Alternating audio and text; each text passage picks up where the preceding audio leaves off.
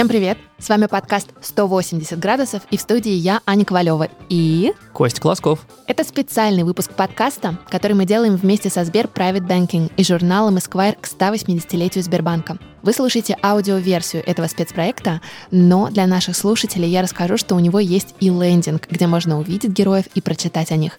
Ссылку мы оставим в описании. А мы в этом подкасте по-прежнему рассказываем истории людей, которые не побоялись изменить свою жизнь, развернуться на 180 градусов и найти новые смыслы. У нас в гостях Андрей Лобанов, основатель и генеральный директор Международной школы программирования «Алгоритмика», которая обучает детей и взрослых по всему миру. Андрей делал стремительную карьеру в консалтинговой фирме McKinsey, но однажды устал от всего, взял длинный отпуск и ушел искать себя. В результате этого поиска родились сразу два стартапа. Это лекторий синхронизация и школа программирования и IT-профессий «Алгоритмика». В сегодняшнем интервью мы поговорим про такие вещи, как путь предпринимателя, какие качества и навыки нужны, чтобы искать инвесторов, а еще нужен ли Достоевский в школьной программе. Андрей, привет. Андрей, привет. Привет, спасибо большое, что позвали. Андрей, давай в двух словах мы для наших слушателей расскажем, что такое алгоритмика сегодня. Алгоритмика учим профессиям 21 века. Кажется, что это классно, когда ты можешь попробовать, как ребенок. Ты не знаешь, куда ты хочешь пойти развиваться и что тебе нравится. Ты можешь прийти в алгоритмику, попробовать программирование, теперь можешь попробовать дизайн, блогинг, то есть совершенно разные эти профессии, выбрать ту штуку, которая тебе нравится, и в ней после этого развиваться, строя подготовку к будущей карьере и параллельно раз... получая просто удовольствие большое от процесса и, в общем-то, развивая свой мозг. Мы в 60 странах и уже там сотни тысяч детей через наши программы прошли. Ну, то есть, выходит, это шире, чем просто школа программирования. Это школа IT-профессий уже. Да, это теперь уже школа IT-профессий. Начинали мы с программирования, ну, надо же с чего-то начинать, но теперь идем вширь, потому что видим, что каким-то детям больше нравится дизайн, например, визуализация чего-то.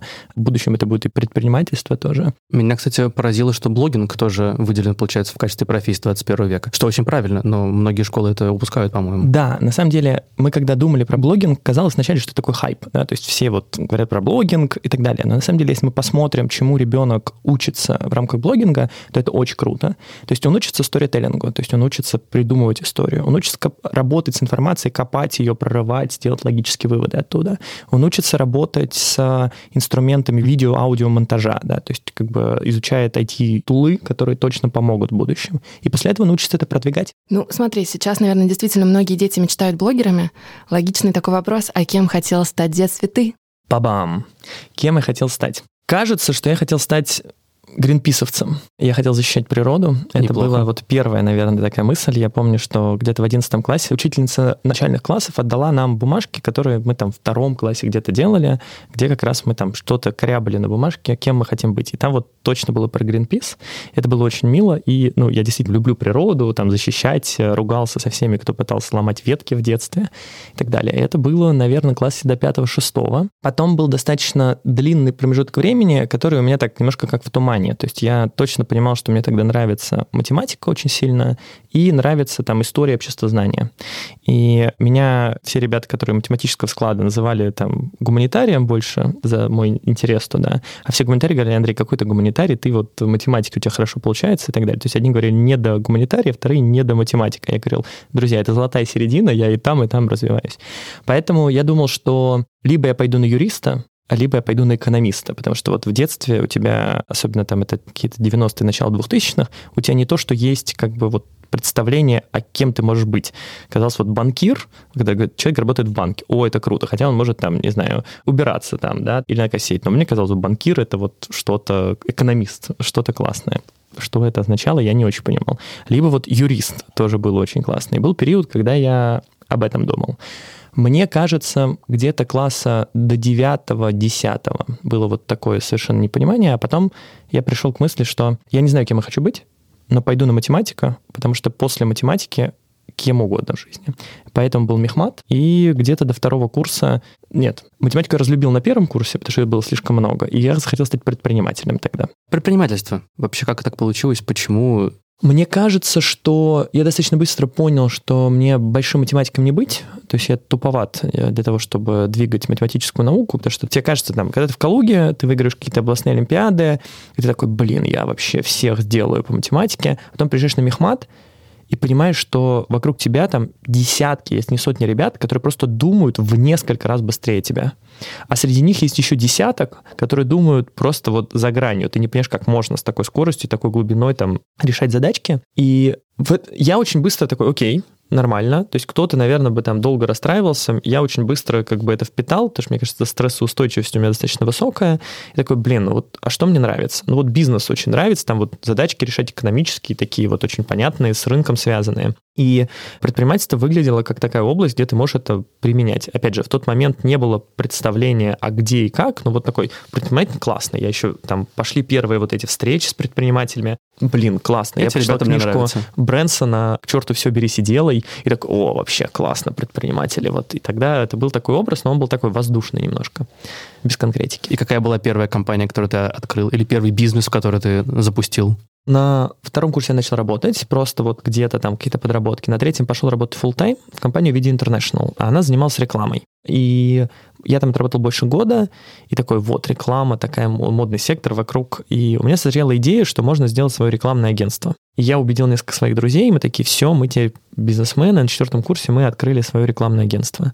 Начали с того, что мы купили мебель в офис каких-то наших сбережений, и, э, в общем, это тот момент, когда ты сначала стулья, а потом э, деньги, да, вот э, у нас так получилось, и я помню, что вот мы этот офис нашли, очень долго ездили выбирать, потому что денег-то не было, надо было какой-то, но хотелось ближе к центру. Да, но ребят серьезные все. Конечно, конечно, не, на, ну, на Павелецкой. важно. На Павелецкой. Тем более. Ну, так себе, на самом деле, даже в те времена, но вот я помню вот эти две комнатки на Павелецкой, которые мы сняли, поставили туда столы, и я помню, я прихожу в этот офис довольный, такой, сажусь на кресло, такой, все, я Жизнь удалась. Я, да, да, да, жизнь удалась, я предприниматель. Можно больше не работать. Можно, да, больше не работать, все уже успех. Клиенты, заходите, давайте. Да, и нас было где-то трое, мы сели в этих комнатах, такие один в одну, два в другую, такие классно. Вот. А, были какие-то презентации нарисованные, что вот мы там что-то делать будем, а потом реальная жизнь началась, надо клиентов искать. Я помню, как я первый сам вот мне там, ну давай, вот что мы, давай искать клиентов, что мы берем справочник, начинаем звонить. Мы взяли справочник, начали звонить э, и говорить, что вот мы вам можем дизайн сделать и так далее.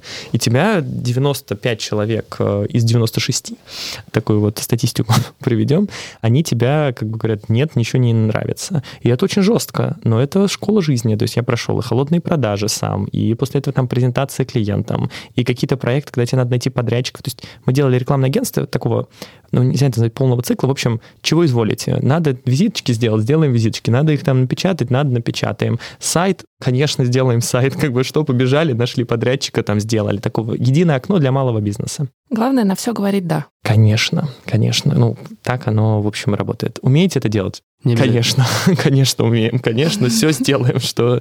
Вот, и доросли до каких-то масштабов, то есть какое-то количество, там, э, больше 10 миллионов мы сделали оборотов в год, но с очень маленькой маржинальностью, там, себе там еле на зарплату хватало на какую-то.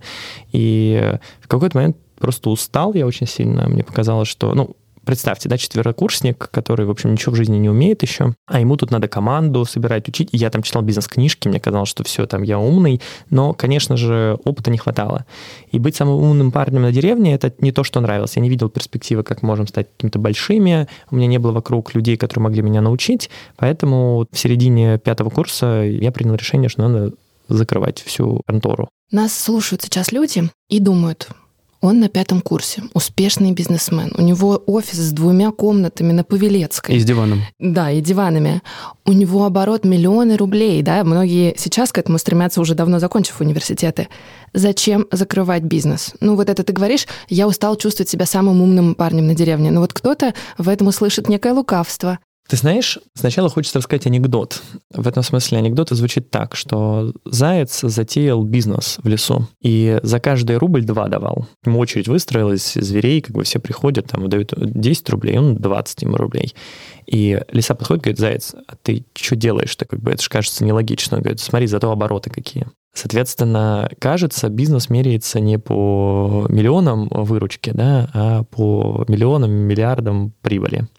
Ее там не было. То есть в этом смысле это первое, что можно сказать про то, почему я закрыл. Ну, то есть это здравый взгляд на то, что я имею. И честность с собой, по сути. Наверное, честность с собой, да. Второе, это, конечно, была накопившаяся усталость, потому что полтора года ты как бы пытаешься, пытаешься, пытаешься. Ты же как?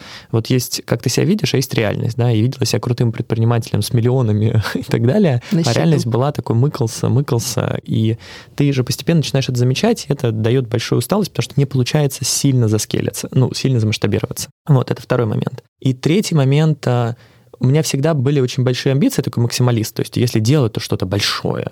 Если там принимать участие в том, в чем-то великом, гигантском.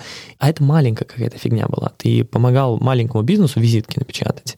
Я вот видел себя таким героем, а потом визитки шел печатать ну, мне не нравилось, и масштаб не устраивал. Я не понимал, как сделать другой. И это третий момент, в котором ты такой не успех. И важно, когда я закрыл, у меня был достаточно длинный период, когда я говорил себе, никогда в жизни больше не буду предпринимателем. Потому что это настолько был опыт стрессовый, настолько, ну, плюс же не успех, да, признаться себе. Я даже первое время говорил, что мы продали бизнес. Я не говорил, что мы его закрыли, потому что даже себе сложно было как-то. И причем мы реально продали, продали там своим сотрудникам, которые продолжили что-то пытаться делать, но продали там за 50, но продали. Ну, это уже другая история получается. Это другая история, но говорилось совершенно по-другому. А потом э, ты такой, да нет, ну, все понятно, это такая рефлексия, потом приходит и говоришь, ну, вот, вот так оно и так было. Вот, но это было стрессово. Кстати, агентство до сих пор существует или... Не-не-не-не. А то мало ли, сотрудникам продал, а сейчас это крупный BBDO, менеджер. BBDO, да. Смотри, и тогда, закрывая этот бизнес, ты начинаешь задумываться о том, чтобы пойти в чужой большой бизнес, где у тебя будут как раз масштабные проекты и доступ к вот этим большим делам, которые могут вершиться. Так появился McKinsey. На самом деле McKinsey появился, я точно хотел пойти куда-то, где меня могут научить и где будут какие-то там большие цели, большие проекты, и McKinsey просто сделал чемпионат по решению бизнес-кейсов на Мехмате, а я вот как раз... Бизнес-дайвинг. Бизнес-дайвинг, да, очень классный, всем советую. Он, по-моему, до сих пор жив. жив. И я потом организовывал его уже внутри McKinsey. И мы пошли поучаствовать с командой. Я помню, что я купил себе первый пиджак, и мы, знаете, это было очень смешно, потому что мы были командой диких мехматян. То есть на мехмате как бы экономики и так далее, ну, в общем, не учили. И мы как бы первую презентацию отправили на первом раунде и проходим во второй раунд. А второй раунд — это там консультация с консультантом из McKinsey. И мы созваниваемся, и нам девушка говорит, блин, друзья, ну вот вы вот это вот это доработали, но у вас очень плохо. Вы вот прошли с одним из последних мест, а мы такие, а что можно доработать? Он такой, вот здесь, вот здесь. Мы такие, а что это слова такие? Ребят, что вы не знаете вот этих терминов, и беда не знаете там и так далее. Вот, в итоге мы все доработали и реально прошли дальше опять на одном из последних мест. Выходим в полуфинал, и в полуфинале та же самая история. И нам дают какие-то комментарии, мы такие быстро записали, доработали, вошли в финал, но в финале второе место заняли. И я помню, что мы выходим такие командой э, на улицу, такие, мы хотим в Маккинзи работать. Э, звучало как, э, не знаю, в Макдональдсе хотим работать, что такие в пиджаках шли по улице. И в итоге три друга, мы все устроились в консалтинг в разные компании, потому что нам показалось, что это супер интересно. И мы потратили там сколько, месяца три на подготовку и что я в McKinsey, там друзья в Bain, в Монитор. Четыре с половиной года, да? Ты работал в McKinsey потом? От звонка до звонка. Что этот опыт тебе дает сейчас в управлении алгоритмикой? И алгоритмика же не единственный твой стартап. Ты же запустил перед этим еще синхронизацию. Да, да, да. То есть мы вместе с Машей Бродецкой синхронизацию запустили. Это был первый образовательный опыт. Потом вот алгоритмика. Что дало McKinsey? Первое — это, конечно же, набор инструментов, через которые ты можешь смотреть на решение задач. Не только рабочих, а любого типа. Это там problem solving, то есть это о том, как ты проблему раскладываешь на кусочки, и потом как ты эти кусочки постепенно там разбираешь на решение, как ты можешь об этом рассказывать, соответственно, и как ты можешь эту идею продавать другим, потому что ты, разложив ее на кусочки, ее проще вот э, по кусочкам каждому продать, потом оно хорошо собирается обратно. Это первая штука. Второе, это, конечно же, бизнес, практическое бизнес-образование. Ты понимаешь, что такое финансовые модели, ты понимаешь, как бизнес организованы, что есть маркетинг, что есть продажи, как они устроены. То есть очень много про бизнес понимания. Третье, это, конечно же, умение работать, и умение очень быстро познавать новое и это осваивать, то, что в консалтинге есть. И ощущение, что ты все тоже можешь, потому что я в 22 года там презентовал SEO топ-10 компаний в России, что вот мы там вам сэкономили 100 миллионов долларов вот здесь и вот здесь. Или там приходил в офис, брал статью коммерсанта, а там условно кто-то из очень крупных чиновников наших российских рассказывал там про то, как будет развиваться экономическая модель, и ты такой, блин, ну ты же мои слайды рассказываешь. Ну, как бы вот ну, информацию, там не слайды были конкретные, но видно, что мы помогали это готовить, и это круто. Это вот ощущение такое, вау. А почему тогда ты ушел, если вот по сути ты понимаешь, что вот масштаб есть, проекты масштабные тоже, то есть по сути твоя мечта была реализована, ты занимаешься крупными крутыми вещами? Когда я звонил своему бывшему партнеру из вот рекламного агентства. Через два месяца после того, как в McKinsey попал, и такой, друг, McKinsey лучшее место на Земле, просто никогда в жизни больше предпринимательства, здесь так классно. Я очень много учился, работал над крутыми проектами, но важно понимать, что в жизни ты никогда не знаешь, где ты будешь через пять лет. Это просто потому, что жизнь, видимо, она интересна. Может слишком много чего наружу поменяться, и твои личные убеждения. И вот я бежал, у меня карьера очень быстро там складывалась, все хорошо получалось. И в какой-то момент я просто задумался, а хочу ли я быть вот партнером, там это вот старшая позиция? И ответ был нет, не хочу. И дальше тебе становится страшно, потому что эту историю там рассказываю, о том, что ты как будто в космосе оказался. Когда у тебя нет верха-низа, ты как бы везде звезды, и куда плыть непонятно. То есть знаю точно, чего не хочу, но не знаю, чего хочу. И а то, что ты не хочешь, оно же такое классное. Ты там в пиджаке с хорошей зарплатой, над крутыми проектами. Ты людям говоришь Маккинзи, они такие, вау, кул, Маккинзи. Ну, это тоже крутой бренд. Вот, да, как да, и Мехмат, Маккинзи, то есть как будто бренд, уже все... Да, да, да, все. Ты как бы собрал все звездочки успешный на успех, успешный да. успех. И это было страшно, у меня была депрессия, я взял длинный отпуск подумать о жизни, потому что не понимал, ходил по каким-то собеседованиям, думал там чего, как вот можно делать, и в какой-то момент просто вот синхронизация как раз вытащила меня. Мы начали ее делать, и я вспомнил просто как проект, который изначально вообще планировался быть таким маленьким благотворительным. Он вытащил меня такой, блин, предпринимательство, это же было так классно. Знаете, как будто вот из чемоданчика ты из какого-то, даже не какого чемоданчика, из сундука зарытого куда-то ты достал и такой, какое было ощущение классное. И все. И после этого я сразу понял, что хочу предпринимательство, хочу обязательно образование, потому что это кармически правильное, а для меня важно было всегда делать какие-то такие вещи. И тогда я уже чувствовал, что я и умею, и могу сделать что-то большое. Поэтому вот в какой-то момент начал искать алгоритмику, ну, как идею, нашел ее, и вот пять лет шарашу. Давай мы чуть-чуть больше про вот этот период поиска себя поговорим. Ты и нам раньше говорил, и сейчас говоришь, что это очень страшный период, когда ты понимаешь, что что-то не твое, а что твое ты не знаешь. И насколько я понимаю, это тоже не так однодневное решение, о, я открою бизнес, сделаю лекторий. Как ты в этом находился, что ты чувствовал, и что тебе помогло из вот этого выйти, потому что это же очень зябкое состояние, в котором не всегда понятно, а где дверь. Абсолютно точно. Смотри, многие сложные задачки не решаются с наскока. Ты часто не знаешь, как их решить. Но ты знаешь почти всегда, какой может быть следующий шаг, который с большой вероятностью приблизит тебя к решению этой задачки. И момент, что делать в жизни, это как раз такая из задач. Что первое можно сделать? Пойти и пообщаться со ста людьми, позиции или области которых тебе кажутся интересными. Ты просто берешь и начинаешь с ними общаться. Какие вопросы ты им задавал? А что ты делаешь на работе? А почему ты это делаешь? Вот из консалтинга. А почему ты ушел из консалтинга? Там ребята, которые ушли. О, а ты доволен, недоволен? А почему эту область выбрал? А вот какие еще ты, может быть, людей посоветуешь, с кем пообщаться, у кого вот такие же вопросы были?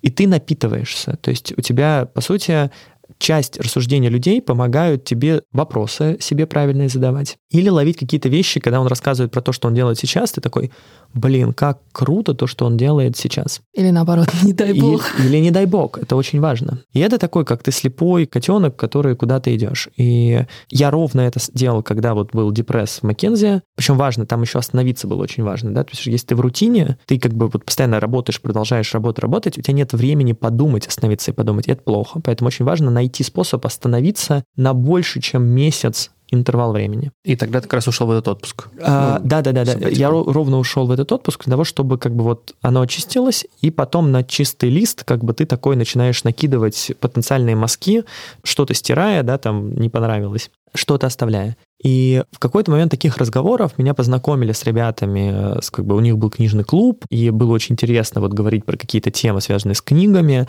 а мне было очень интересно там разобраться в искусстве, в культуре, и было время, и, соответственно, лекции нормальные там я найти не мог, и вот меня там взяли на слабо словами «возьми и попробуй». Таким образом, вот появилась первая идея проекта, а делая его, это же тоже как такой маленький шаг. Это был маленький тогда проект, маленький шаг, и такой, блин, я вспомнил, что предпринимательство это круто, вот этот опыт негативный, он ушел, а остались какие-то правильные стержни, я такой, а сейчас я готов, и вот оттуда выросла идея. То есть просто начните пробовать вот этими первыми шажками, разговаривать и так далее. В какой-то момент ваш спектр поиска, скорее всего, сузится до нескольких гипотез.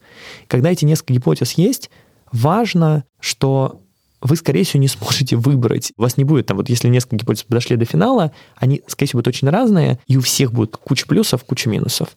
И в этот момент просто прыжок веры. Ты просто говоришь, так, вот из этих трех вещей, да, я вот буду этой заниматься. Ты сказал про общение с людьми, которые уже свой путь определили и, ну, не знаю, может быть, вдохновиться ими, может быть, где-то напитаться. А я так понимаю, что именно в этот момент вы с Машей Бородецкой тоже встретились, но встретились на почве того, что она ищет себя, и ты ищешь себя. И таким образом может еще стать полезным общение с человеком, который тоже запутался. Супер, да, абсолютно точно.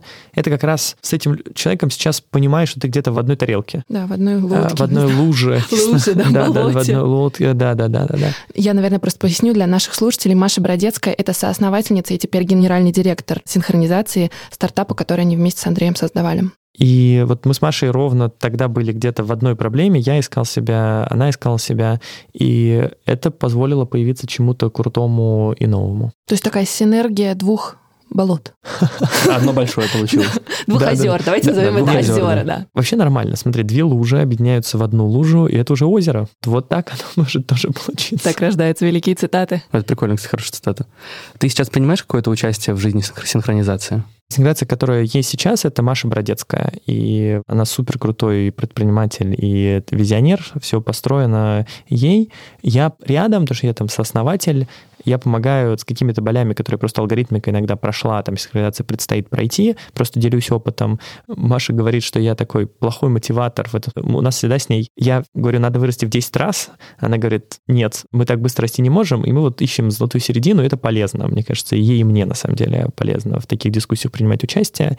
И, например, с инвестициями я хорошо понимаю, как это работает, поэтому, когда мы с инвесторами там общаемся, то это тоже область, в которой я вовлечен. Твои слова, ты в этот момент понимал людей, которые не понимают, как им жить. То есть я так понимаю, что это была такая сильная депрессия, из которой тебе помог в том числе вытащить себя психотерапевт. Да.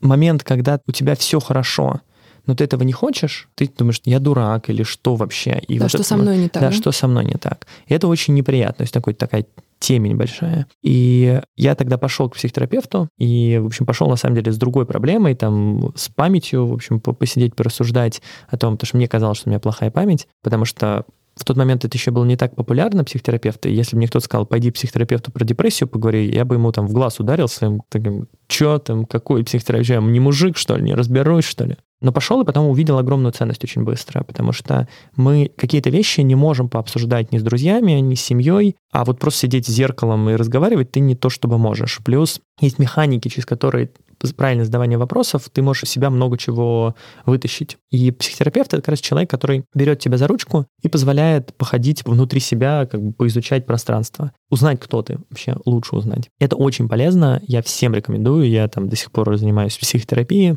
это помогает и стресс снять, когда там его особенно много, и просто лучше понять, кто ты. Расскажи про первые месяцы работы алгоритмики. Вот ты говоришь, что была гипотеза школы программирования, и ты сделал прыжок веры. Как ты собирал команду? Вообще это изначально был такой супермасштабный проект, или ты тоже начинал там как бы с вот такого маленького, условно, благотворительного проекта, как синхронизации? Там сразу была идея. Мы строим международную компанию. Прикольно. Очень все большая будет, great success, всех победим. А я помню, что первые несколько месяцев, когда вот идея созрела, опять же, я пошел вот по своей стратегии в формате «поговори с людьми, напитайся атмосферой». Я человек, который, в общем, мало был связан с образованием, пошел с образованцами разговаривать, вот, школу программирования, на какие-то конференции сходил, что-то посмотрел, и это было смешно, потому что я прихожу, говорю, здравствуйте, я вот такой-такой, это школа программирования, а мне говорили, ну смотри, вообще уже есть школа программирования на рынке, и все, уже рынок занят. Я говорю, а сколько детей в этих школах программирования? Они такие, ну, по по-моему, 150 на всю Россию, да, все рынок занят. Это вот частая тема. Второе, говорили, ты что, дурак? Ты что хочешь образование? В образовании же бизнес невозможно построить, все про благотворительность, и это как не работает. Кто-то, ты ему рассказываешь, и он такой говорит, классная идея, а ты в глазах видишь идиот, как бы, что этот Лобанов делает, как бы какую-то фигню рассказывает.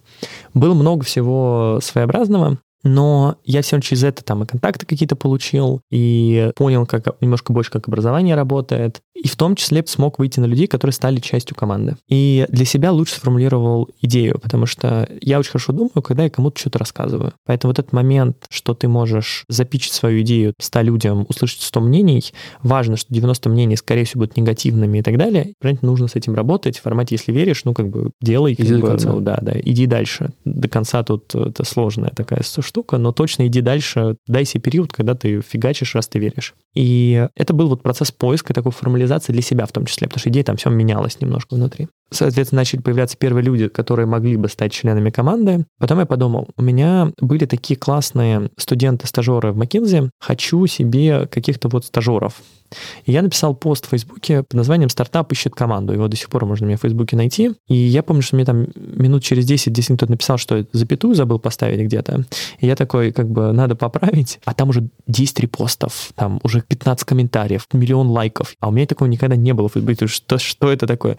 И мне пришло, по-моему, 250 резюме. И, знаете, я же написал, стартап ищет команду, а не стартап ищет стажеров и так далее. Поэтому мне писали директора по маркетингу каких-то крупных там компаний в России. Кто только не писал. Я такой, боже мой, как классно, как приятно. Плюс, на самом деле, этот пост репостили куча ребят, с которыми я познакомился, пока вот э, ходил про алгоритмик, разговаривал. Они такие, вот, Андрей, классный проект мечты. И оттуда пришло еще несколько человек в команду, с которыми мы, связаны. Там, project менеджер который у нас строила там IT-платформу, методист, наш финансовый директор, который написал огромное письмо, что я вот хочу в образовательный бизнес. Я такой, друг, мне не нужен финансовый директор. Он такой, ну ты не понимаешь. И мы с ним поговорили, мы с Ренатом до сих пор работаем, в общем, с тех времен, потому что вот он тогда пришел с этого поста. И вот собрался костяк, и мы такие, все, начинаем, начинаем делать. И я помню вот эти... Снимем три комнаты на Павелецкой. Ты знаешь, вот нет. Вот этот опыт, э, что нужно, мы договорились с коворкингом, что мы там сидели бесплатно.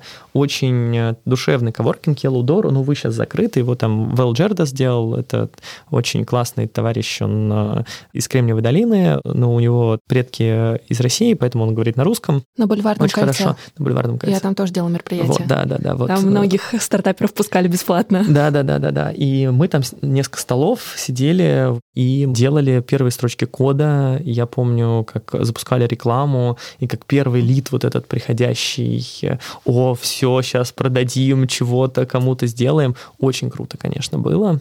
Ну и до сих пор круто, конечно. И вот мы где-то в августе начали так работать, и в октябре первая группа была запущена. У меня вопрос про команду. В самом начале, вот мне просто интересно, мы с Аней тоже строим как бы небольшую команду, очень интересно, как ты подбирал себе вот этих первых людей, которые к тебе и с тобой пришли работать, реализовывать твою идею? По каким критериям? Какие критерии важны? Мне кажется, многие предприниматели, которые нас слушают, тоже такие, у меня есть идея, но один я ее не реализую, нужны люди, которые смогут ее реализовать вместе со мной. А я продолжу его вопрос. И ты в одном из интервью говорил, что это в том числе твой талант мотивировать людей и заставлять их поверить ну, в общую идею. Как? Мне кажется, это два вопроса, я попробую на них оба ответить. По поводу выбора команды. Я собрал первую команду очень похожих на себя людей. Таких эгегей, которые вот побежали, такие с шашками наголо, как бы кавалерия против танков, всех победим, такие сорви головы. И это, наверное, была частичная ошибка. Первые полтора года это работало очень классно, потому что когда компания маленькая, мобильная, такие вжух-вжух и так далее. Но нам очень сильно не хватало системы. То есть не хватало операционных менеджеров, которые умеют выстраивать процессы таких рановых и строить через цифры, процедуры, регламенты и так далее какие-то вещи. В стартапе это, то- стартапу это тоже нужно. Конечно, не как крупная бюрократическая организация, но все, все равно очень нужно. И я бы дал совет сейчас, исходя из своего опыта, что в команде должны быть разные люди, закрывающие все необходимые компетенции. Должны быть люди, которые закрывают маркетинг, которые закрывают продажи, которые закрывают стратегию, закрывают IT, если оно есть, и закрывают операционку. И есть люди, которые должны быть про vision, про вот change, которые побежали и так далее, и должны быть люди про run. Соответственно, нарисуйте карту людей, вот всех этих компетенций, которые вам кажется нужны стартапу. В этом плане можно там от Зизиса почитать и просто вот функционально расписать. Плюс от Зизиса вот про его типа лидершип, там тоже вот расписано четыре типа, которые должны быть. У вас в команде должны быть все. Это очень важная спайка команды. И дальше вот те люди, которых вы нанимаете, они вот должны закрывать эти области. И это тогда лучше сработает, чем если вот все эгигей, но это вот мы научились э, в процессе. То а, есть, угу. если давать советы себе в тот период, то это немного шире взглянуть на Да, да, да, да, да. Не брать похожих, а брать в том числе людей, которые не похожи как на тебя, потому что они таким образом дополнят тебя. Это, Крутой совет. Это важная история. Если говорить про мотивацию, то да, на самом деле очевидно, что стартап, он про то, что мы должны верить в то, что мы делаем, тогда мы ну, душу туда вкладываем. И мне кажется, я умею продавать идеи, умею как бы заряжать людей с тем верой в том, что вот мы бежим туда и так далее. И это мой спайк, да, моя суперспособность. Синхронизацию вы начинали на свои деньги. Алгоритмика изначально была придумана как стартап, который привлечет деньги. Да. Хотя там твои вложения изначально. Да, да, несколько миллионов рублей своих последних э, сбережений после консалтинга я вложил последних, единственных сбережений после консалтинга, несколько миллионов. Да-да-да, тут у меня там не так уж много было. Да, я вложил в алгоритмику, но мы сразу начали, даже когда еще не было ни одного клиента, мы уже начали разговаривать с инвесторами. Почему так? Почему не развивать стартап на свои деньги, а потом его кому-нибудь продать? Почему сразу вот привлекать чужие деньги? Очень правильный вопрос. На самом деле ответ на него зависит от того, что ты строишь. Если ты строишь что-то карманное для себя, и оно может быть даже среднего размера, но это просто какая-то штука для тебя, которая там, где дивиденды будет приносить или что-то на вроде, то можно не привлекать инвесторов, потому что у инвесторов есть свои минусы. Начиная от того, что ты просто ответственность понимаешь, что ты на чужие ну, как бы, ну, кто-то давит на тебя в каком-то смысле, да. Одно дело потерять свое, как бы другое дело потерять что-то другое, с точки зрения, что стартап же может не получиться, это все стрессовое. Занимает очень много времени искать инвестора, очень много времени там структурировать сделку. Кто-то начинает влиять на твои решения, и как это вообще на твои решения влияет. Поэтому там есть много минусов. Но если ты строишь что-то очень большое изначально, которое должно быстро масштабироваться и так далее, то без инвесторов сложно, потому что вряд ли у тебя есть столько денег, чтобы построить, да, вот Uber, ну, даже неправильно Uber приводить кого-нибудь, Яндекс Такси, они очень много лет были убыточные, а сейчас прибыльные. Но эти много лет должен кто-то инвестировать был в развитие это, да, поливать этот огород и так далее. Хотя вот э, как-то оно так работает. Это максимизация акционерной стоимости. И если ты это стараешься сделать, то часто нам для бизнеса надо понимать, что инвест-цикл может быть 10 лет. И кто-то должен вкладывать эти деньги. Если у вас случайно тут дядюшка миллиардер и есть эти X миллиардов, то можно оттуда. Но обычно так не бывает, и это важно. Как раз инвесторы помогают получить деньги, чтобы расти быстрее конкурентов. И на самом деле ты можешь быть даже прибыльным, и у тебя все хорошо, но твой конкурент, который взял инвестиционный раунд там, на X миллионов долларов, он тебя обгонит, и дальше после этого как бы некоторые рынки, в общем, выигрывают те, кто номер один, а те, кто номер два, номер три не получают ничего. И инвестиции позволяют иметь шанс быть номер один. Это первая вещь. Вторая вещь – на свои или на инвестиционные. Это вопрос просто рисковой безопасности. Ты, когда берешь инвесторов, ты условно отдаешь им там 10-20% от бизнеса. Но для инвестора это деньги, которые он вкладывает в тебя, это одна сотая, одна тысячная там, от его сбережений. И он разложил по таким кубышкам. У каждого бизнеса вероятность, там, что он взлетит, не знаю, 10%, но если взлетит, то там в 100 раз. В итоге инвестор выигрывает, потому что он разложил все. Для тебя твой бизнес – это единственное детище. И если ты вложил все деньги туда, и вероятность, что оно взлетит 10%, то как бы риск-то слишком высокий. Лучше, по сути, защити себя от этого риска, да, то есть как мы страховку уже покупаем, соответственно, вот ты 20% от будущих условно доходов отдал инвестору, но этим образом ты защитил себя от провала, да, потому что твои, там, не знаю, несколько миллионов рублей, они лежат у тебя, и если вдруг провалился, ты как бы вот всем не рискнул, но зато ты со страховку заплатил. Соответственно, инвестиции, как вот мы страхуем жизнь, страхуем здоровье, да, ровно та же самая история. Соответственно, инвестиции помогают расти быстрее, это часто очень надо, и просто обезопашивать свой небольшой как бы капитал как страховка. С инвесторами интересно, как вот ты искал первых? Были ли у тебя в голове критерии? Потому что я знаю, что многие инвесторы просто хотят дать денег, развивайся сам, я потом к тебе приду. Многие становятся менторами, которым интересен бизнес, и они помогают советами. Что для тебя было важнее вот тогда, Андрею, пять лет назад? Мне кажется, что тем, кто сейчас это ищет инвестиции, надо почитать миллиард статей, которые в интернете написаны, потому что, очевидно, мы с вами там сейчас за весь разговор не проговорим, а сейчас написано сильно больше, чем было написано тогда. Но про свой опыт расскажу, а потом, наверное, несколько лайфхаков. Ты такой, решил поднимать инвестиции, ты про это ничего не знаешь. Я тоже зашел в интернет, набрал несколько списки бизнеса. Я знал, что первые раунды дают бизнес-ангелы, они называются бизнес-ангелы. Я пошел, там был один товарищ, не будем озвучивать, как его зовут, который был известный бизнес-ангел, известный, так сказать, на селе бизнес-ангел. И он встречался с предпринимателями, и вот ты мог прийти к нему там вот и рассказать ему про стартап. И вот его везде говорит, что он известный, известный, и мы пришли к нему рассказывать про стартап. И он столько, он ничего по сути не сказал, но приблизительно минут 20-30 рассказывал, почему у нас не получится. И почему стартап должен год жить без инвестиционных денег и так далее. И мы вышли оттуда, мы вроде контентных комментариев не получили, но с ощущением, что все, как бы если известный бизнес-ангел нам такое говорит, то как бы то все, Шансов провал нет. уже. Шансов нет, да. Раз известный бизнес-ангел сказал, и ты вроде чувствуешь, что он по сути ты ничего не сказал, но вот как-то вот сказал, что все плохо. Но на душе неприятно. Но очень неприятно, очень неприятно. Но мы вышли, я несколько дней был в расстройствах, а потом такой на следующую встречу прихожу, и там какой-то нормальный бизнес-ангел, и он начинает рассказывать, как бы, о, прикольно, вот здесь и так далее. Ты такой, блин, а они же разные, вот это классно. В итоге я пообщался где-то со 100 людьми и где-то там 12 офферов получил. Учитывая, что я умею общаться, учитывая, что у меня, в общем-то, Мехмат, Маккинзи в этот момент, то есть хороший бэкграунд, учитывая, что я какие-то деньги свои вложил, рейд вы все равно видите не очень большой, да, там тут 12% там, и так далее. И это про то, что какой бы у тебя крутой проект не был, большинство людей, с которыми ты пообщаешься из бизнес-ангелов, тебе откажут. Но тебе не нужно, чтобы тебе согласили все. Тебе нужно, чтобы тебе согласился один или несколько, которые в сумме соберут тебе там твои 100 тысяч долларов там, и 200 тысяч долларов, которые тебе нужны на начало. это важный первый совет. Вы должны снять воронку, и если вам первые 10 человек отказали, не страшно. Вот если вам отказало 100 из 100, вопросики, но концептуально вот просто ищите своих людей. Это могут быть в силу многих причин вот эти не дают, вот эти дают. Это, наверное, первый совет. С многими поговорите. И, конечно же, впитывайте комментарии, которые они вам говорят. И когда разговариваете с одним, в конце разговора всегда, а с кем ты еще можешь меня познакомить?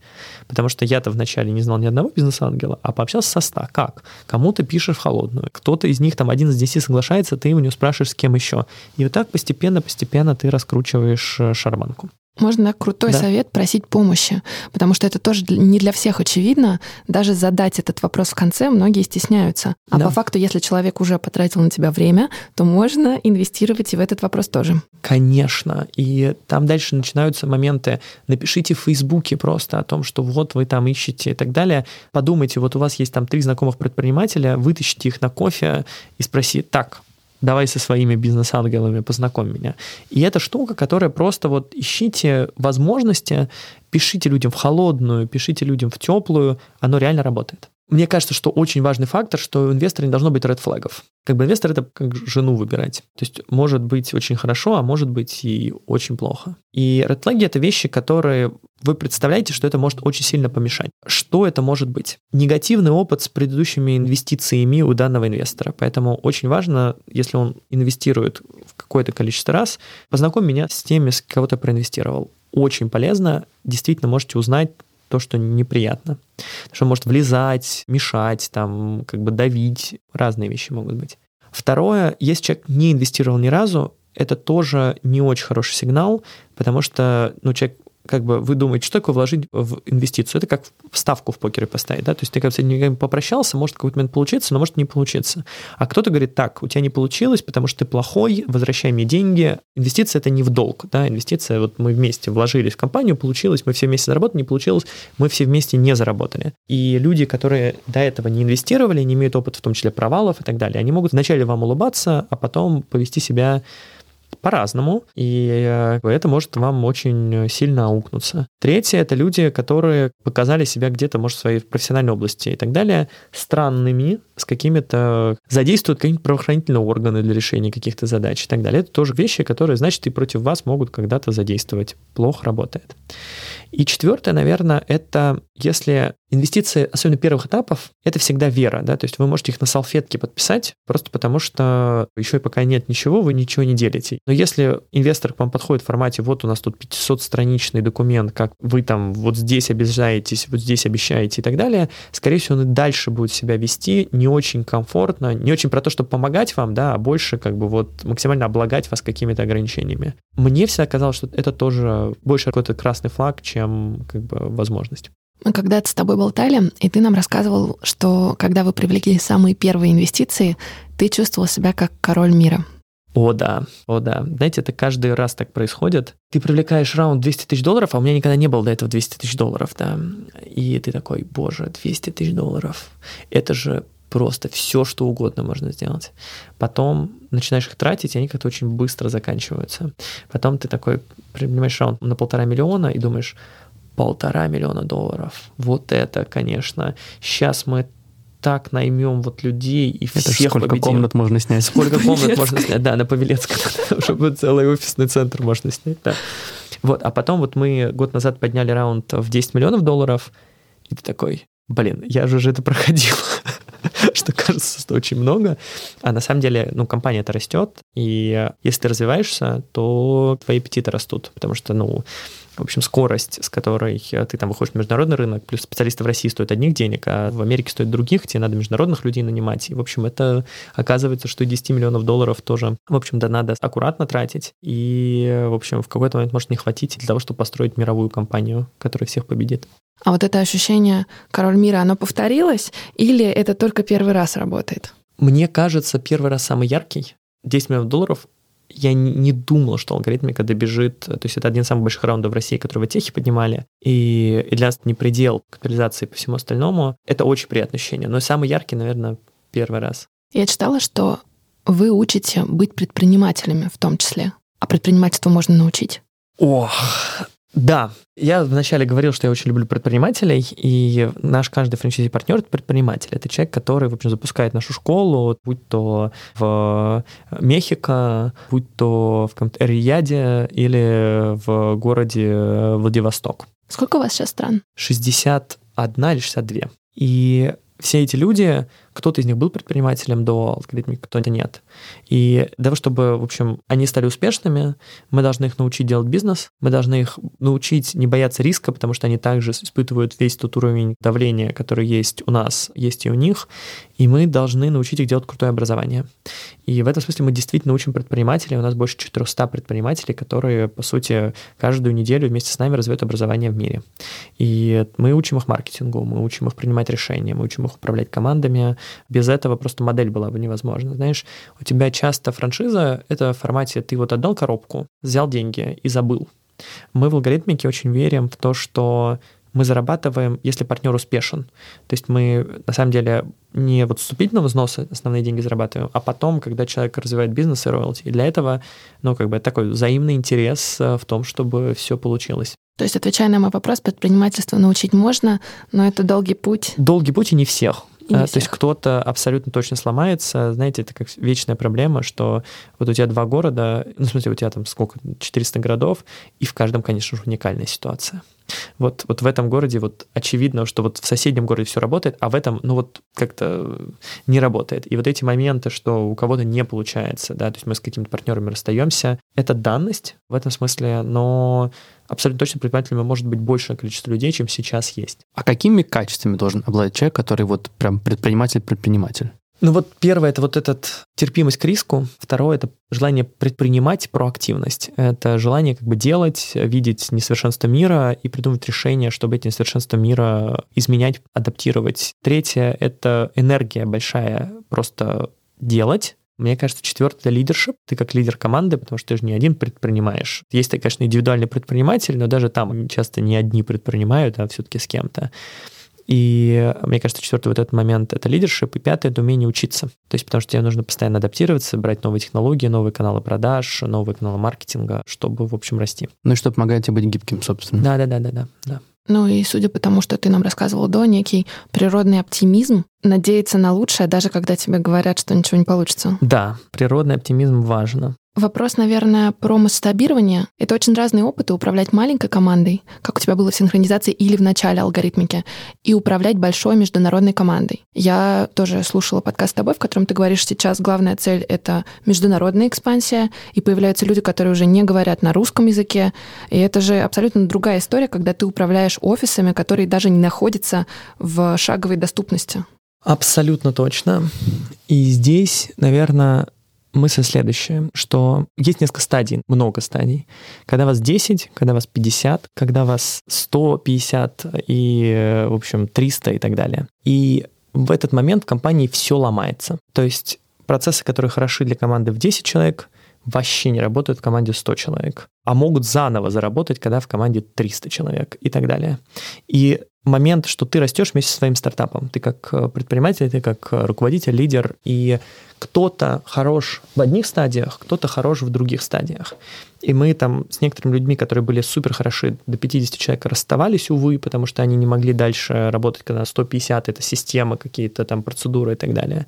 А кто-то, наоборот, был очень плох в начале, а потом раскрылся, потому что ему хорошо, когда есть больше людей. И для меня, наверное, важные вещи, челлендж. То есть я точно расту, очень сильно прокачиваюсь, развиваюсь своей командой, и я надеюсь, что я смогу дальше развиваться и быть на уровне с командой с точки зрения своего как бы скиллсета и своих возможностей. Потому что на самом деле, если посмотреть мировой опыт, то в какой-то момент и в Гугле наняли внешнего экзекутив директора, и во многих других компаниях приходят люди, когда понятно, что предприниматели крутые, классные, но просто есть уровень компании, в которых как бы, ну, другие люди хороши. И я очень надеюсь, что я очень долго смогу быть вот этим человеком, который поднимается на следующий уровень и может, но очень важно поймать точку, в которой, возможно, там не смогу, да, или сейчас обеспечивать себе людей под собой, которые могут вот управлять большой махиной. Поэтому при росте готовься к тому, что все надо будет перестраивать, готовься постоянно об этом думать, искать менторов себе, которые прошли этот путь там на несколько лет раньше, чтобы они тебя научили. Вот это, наверное, такой очень важный лайфхак. В целом, ошибки и проблемы, которые у тебя будут связаны с ростом, они более-менее похожи. И ты просто берешь себе менторов, которые на несколько лет раньше прошли, и это прямо очень, знаете, сейчас просто как раз мы с ребятами общаемся, я рассказываю про свои проблемы, и я вижу улыбку на лице, такие, все понятно, вот мы вот так решали, мы вот так делали, и ты такой, блин, как классно, потому что действительно помогает тебе просто то, что уже решили, проблемы брать. То есть ищите менторов, которые на несколько уровней выше находятся, но не в космосе, да, потому что если они давно прошли эти проблемы, они их уже не помнят и могут не посоветовать. То есть вот это вот как раз, вот нам сейчас 300, поэтому я общаюсь с ребятами, которых там 800 человек команда, и как раз прям вот очень помогает. Ну вот, кстати, про поиск ментора. Интересный вопрос. Я тоже одно время искала ментора, пока не нашла ментор. Если ты меня слышишь, я тебя ищу.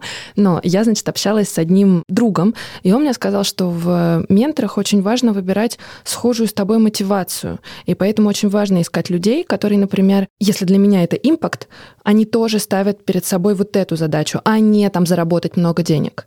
Какие у тебя есть лайфхаки по поиску своего ментора? И, может быть, ты дашь э, некоторые нашим слушателям, где искать этих волшебных волшебных людей. Ты знаешь, вот я в третий раз уже сегодня повторю вот эту мысль про то, что начните искать. Это человек, который, ну, как бы кликнет просто. Ты никогда по его профайлу не поймешь. То есть обычно это может быть человек, который профессионально занимается менторством, причем это разные вещи, да, там менторшип, коучинг, но я не большой специалист, чтобы это там раскладывать, но немножко по-разному работает. Просто разговаривать. То есть берешь 10 ребят, которые тебе нравятся, и спрашиваешь, у тебя есть ментор? Прикольно, а можешь с ним познакомить, если есть? Или если есть люди, которые прям видно, что они там вот ровно на следующей стадии, извини, а можем мы с тобой раз в месяц встречаться, и я попрошу тебя себя поменторить. И в какой-то момент ты там можешь опцион предложить, или там кто-то за это деньги берет, и так далее. И это правильно, это не должно быть, ну, может быть, в начале какой-то период там бесплатно, чтобы просто привыкнуть, а потом это должно быть, человек должен чувствовать заинтересованность в твоем развитии. И дальше идет, ну, ты общаешься, если супер полезно, классно продолжаешь. В какой-то момент может перестать быть полезным, потому что вы все друг другу рассказали, и такой, блин, классно, спасибо, я пошел дальше. Мне кажется, по-другому это не работает. Просто начни искать, и начните искать, уважаемые слушатели. Третий, четвертый человек может у вас задержаться на несколько месяцев, а может и на слишком долгий промежуток времени. Ты очень много советуешь сейчас книг. Сразу же у меня возникает мысль о том, что ты очень много времени уделяешь саморазвитию, какой-то прокачке новых навыков. Как предпринимателю, который полностью погружен в работу, и вроде бы в операционку, и нужно туда бежать, сюда бежать, вообще внедрять вот это вот развитие сторонних навыков? Это тоже часть работы. Это, знаете, как отдых — это часть работы, так и, на самом деле, развитие — это часть работы. Если ты не развиваешься, ты через год-два выпадешь из обоймы. Если ты не отдыхаешь, ты выгоришь и выпадешь из обоймы. Поэтому отдых и саморазвитие, они должны быть включены в твой распорядок дня, недели, месяца потому что просто по-другому никак. Поэтому я постоянно читаю книжки, я стараюсь там один-два курса в год проходить э, каких-то образовательных, где-то развиваться, стараюсь обязательно общаться с людьми, которые меня развивают, просто потому что без этого как бы никуда. Причем не обязательно предпринимательские курсы, например. Нет, совсем Вообще не обязательно любые. предпринимательские, да. То есть сейчас вот последний я очень всем рекомендую. Это курс Changer Basics от Наташи Бабаевой. Это просто супер кайф с точки зрения практик, управления проектами. Это школа ченджеров. Школа ченджеров, да. Просто, то есть это любому менеджеру и начинающему, и опытному очень концентрированный уровень хорошей информации. Вот это последнее это мое открытие большое. Короткий, но прямо я сейчас на много людей в алгоритмике раскатываю. Мы знаем, что ты женился недавно. Женился, да. Мы тебя поздравляем с этим Спасибо. прекрасным событием. Ты в нашем интервью до этого сказал, что выбирать жену — это как инвестора. Что ты имел в виду? Что в этом общего? Ну, это очень важно. Вам много времени проводить вместе. Я говорил, что инвестора как жену, да, то есть в этом смысле просто девушка, твой партнер — это человек, который дарит тебе много энергии, которому ты хочешь давать много энергии, и с которым ты проводишь очень много времени. И это ну, чертовски важно. То есть, ну, я думаю, что вряд ли кто-то спорить будет. Вот. И я очень рад своему выбору. Да, вот я долго боялся свадьбы, но мне кажется, вот человек точно тот, с которым хочется в долгую идти. И э, сколько вот, несколько месяцев уже вот это кольцо, соответственно. А в 4 ноября уезжаем в свадебное путешествие, соответственно, такой с задержкой. Как мы удачно тебя поймали. Все идет, да, да, да. И тут сразу вопрос. А как ты предполагаешь, что новый статус, то, что уже муж и жена, потребует от тебя немного изменить свой подход к работе и меньше времени уделять ей, чтобы как-то сбалансировать... Э... Ну, просто одинокий фаундер — это фаундер, который может работать действительно сутками, а фаундер, который уже женат, подразумевает фаундера, который приходит домой рано или поздно. Знаете, я не помню, с кем-то мы разговаривали, в какой-то статье появился текст мой о том, что для меня работа первый приоритет. И, конечно, я получил по шапке очень, очень сильно от Лизы. Вот. А, соответственно, шапка болит по-прежнему, там, да, голова болит. Это твой шанс реабилитироваться, Андрей. Лиза, я тебя очень сильно люблю, но ты знаешь, я буду много работать всегда. Вот, я знаю, что ты меня таким принимаешь, и поэтому работа для меня по-прежнему супер важна. И, в общем, мне кажется, я выбрал человека, который это понимает и поддерживает меня в этом выборе. Первый лайфхак – блокирует доступ жены к статьям. Так она не узнает. Твои планы построить международную компанию. Где ты себя видишь там, через пять лет? В какой точке мира? Я вот говорил сегодня, что я очень люблю Москву, и это мой вот любимый город на Земле, и я бы хотел продолжать здесь жить. Я хотел продолжать жить в России. Люблю Россию, люблю людей, которые здесь живут, но я бы хотел иметь возможность путешествовать по всему миру и пожить несколько месяцев и там, и там. Переезжать, эмигрировать куда-то я не хочу, потому что кажется, что Москва, наверное, такой идеальный баланс движухи рабочей, крутости людей, культурной составляющей, потому что мне очень нравятся выставки, музеи, какие-то театры и так далее, и такой логистики с точки зрения доступности всего остального. Поэтому расположение свое менять не планирую, но точно хочу иметь возможность открыть X офисов по миру, месяц поработать э, из Юго-Восточной Азии, месяц поработать из Латинской Америки, месяц поработать из э, долины, которую Кремниевой называют. Такой визионерский вопрос, но мне безумно интересно. Ты как человек, который очень тесно связан с образованием, какой ты видишь школу будущего, какие там должны быть, вот, не знаю, топ-5 предметов, включу Юрия Дудя? Ох. Или скиллов, которые надо развивать. Да, которые развивают в детях, там навыки какие нужны. Мне кажется, вот очень важно, что вы уточнили этот вопрос, потому что ответ, он как раз больше про то, что предметы могут супер разные, и школа будущего — это школа, в которой ребенок выбирает предметы, которые он хочет посетить. И есть разнообразие, причем там даже не предметы, а просто вот сегодня он там одним занимается, завтра другим. Это уже замылено немножко слово индивидуальная образовательная траектория, но я надеюсь, что мы туда придем.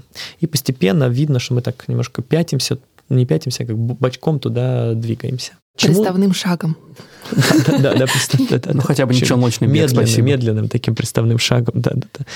Почему это возможно, что предметы будут разные? Потому что одному, это же действительно самое важное научить навыкам, а навыкам, одному и тому же навыку можно учить миллиону различных способов. Например, берем критическое мышление. Ты критическое мышление можешь развивать через литературу, просто как бы берешь и, в общем, изучаешь э, какую-то тему. Но также можно развивать через программирование, например. И э, классно, один пойдет так развивать, второй так. Но перед тем, как мы пойдем по всем навыкам, которым надо учить, вопрос, а нужно ли будет литературу на ваш взгляд? Достоевского нужно в школе читать? Ну, я люблю Достоевского, поэтому я бы сказал да. Подожди, подожди, вот это какой-то странный момент. Любишь ли ты апельсины? Например? Я чувствую, что меня не возьмут в алгоритмику. Да, прости. Поработать со мной. Подожди, подожди, подожди. Не, не, не, нет. Просто интерес в чем? То, что мы любим, не обязательно должно быть в школе. Это правда, конечно. Поэтому в этом смысле вопрос. Я же не спросил, что ты любишь. Я тоже очень люблю Достоевского тогда. Вот. Но должен ли быть Достоевский в школе? Да. Почему? Потому что Достоевский, на мой взгляд, учит детей, учит читателей рефлексии. Потому что практически все его романы, на мой взгляд, это одна огромная рефлексия какого-то главного героя, который рассматривает свои действия с кучей разных точек зрения, как сам, так и с помощью других персонажей. Поэтому я бы ответил так. Спасибо. Ты как бы ответила? Я училась в школе в гуманитарном классе, где у нас была такая традиция, мы много раз перечитывали произведения. Угу. Их нужно было читать не один раз. И, например, «Войну и мир» я читала три раза. А... Ну, конечно, там больше томов, чем один. Да, да, да. Но я отвечу «да», но Достоевского нужно перечитывать. И нужно перечитывать в разные периоды жизни и когда ты старше. Потому что, будучи школьницей, я знала, как это работает. Когда ты читаешь один раз, ты видишь один пласт. Ты читаешь второй, ты погружаешься глубже. И когда ты третий раз читаешь, ты думаешь, боже мой, это вообще не о том. Поэтому читать нужно, но нужно перечитывать, будучи взрослым. Спасибо вам за ваши ответы. А я не знаю. Почему? Потому что я знаю очень много людей, которые ненавидят литературу, особенно классику, потому что они читали их в школе. Например, То, что надо. начиная от того, что надо, заканчивая тем, что в целом мне кажется, 10-11-классник к Достоевскому просто еще, может быть, и не готов. Причем не готов. один будет готов, а второй будет не готов. И это не потому, что школа там готовит, не готовит, а просто потому, что мы по-разному развиваемся. И если мы во всех запихиваем Достоевского в школе, то просто очень многие люди закроют для себя Достоевского и никогда для себя его не откроют. Ну, так с половины школьной программы, Конечно. на самом деле. Поэтому я говорю, что для кого-то Достоевский должен быть, а для кого-то нет. И кажется, это во многом про выбор ребенка и какие-то маркетинговые активности в округе, что ты как бы не говоришь, что так, вот сегодня я там заставлю вас читать Достоевского, потому что сочинение будет писать, а именно в путем, вот смотри, какая крутая штука, давай там порассуждаем на эту тему, потому что действительно критическое мышление, умение рассуждать, умение вообще понять как человек чувствует, да, там и так далее, через Достоевского, ну, круто. Это правда, я всегда шучу, что, возможно, в России вот мы, так сказать, в вечном депрессии во многом из Достоевского, потому что, ну, в общем, да-да-да, но это действительно ну, великие книги, как Толстой и так далее, но вот сложновато с ними. Так вот, если возвращаться к навыкам, которые нужно, в мире сейчас вроде определились вот с этим набором навыков. Это критическое мышление, это коммуникация, коллаборация, чему нужно учить в школе, это умение работать над проектами, не бояться ошибок и, соответственно, умение учиться. Еще можно добавить социальные навыки, то есть вообще понимание, что ты гражданин общества, да, туда относится финансовая грамотность и так далее. И последнее, конечно же, без него никуда, цифровые навыки, друзья. Без знания компьютеров и всего остального. И это вообще никак к алгоритмике не относится, потому что просто мы все должны уметь пользоваться приложениями всякими разными, поисковыми системами и так далее, потому что это просто облегчает нашу жизнь, делает ее комфортной. Без этого невозможно. Наш подкаст слушают многие люди, которые хотят поменять свою жизнь на 180 градусов, возможно, а, но не знают, как к этому подступиться. Какой совет ты бы мог дать им, и на самом деле тут два вопроса. Какой совет бы ты дал себе вот в самые такие сложные и темные моменты своей жизни? Может быть, еще в конце Маккензи, может быть, в этом периоде вот этого озера неизвестности. Что можно посоветовать таким людям, которые немного запутались? Мне кажется, что первое — это остановиться, потому что когда ты остановился, в какой-то момент тебе проще думать. И это очень важно. Второе, попытаться уйти от негатива в рамках этой истории, потому что негатив тебя закапывает. И от негатива можно уйти путем там, создания каких-то просто приятных штук краткосрочных, которые тебя просто немножко вот взбодрят. Психотерапевт помогает, да, то есть просто подумайте, а что вам может помочь уйти от негатива, от мыслей там о том, что вы туда. Третье, начать, начните, когда вот немножко успокоитесь, вот пройдет вот эта буря общая и так далее, это, скорее, месяц, там, может чуть больше, начните искать и пробовать. И важно, что первый день не получится, во вторую неделю не получится, в третью неделю не получится, а на третий месяц получится. Я в свое время выкарабкался за 6 месяцев, то есть это не быстрый процесс был. А чтобы немножко юмора добавить себе, студенту, я посоветовал Андрей, друг, не иди работать на втором курсе, а съезди в буревестник, потуси с друзьями, сходи на какую-то вечеринку, поучись играть на музыкальном инструменте. Все в твоей жизни и работе будет. А потом уже вот на все это времени может и не хватить. В общем, Спасибо. ловите момент да. там, да. где бы вы ни находились. Да. Спасибо тебе большое, Андрей. Спасибо. Спасибо вам, что позвали. Мне кажется, классно поговорили. Супер. Супер.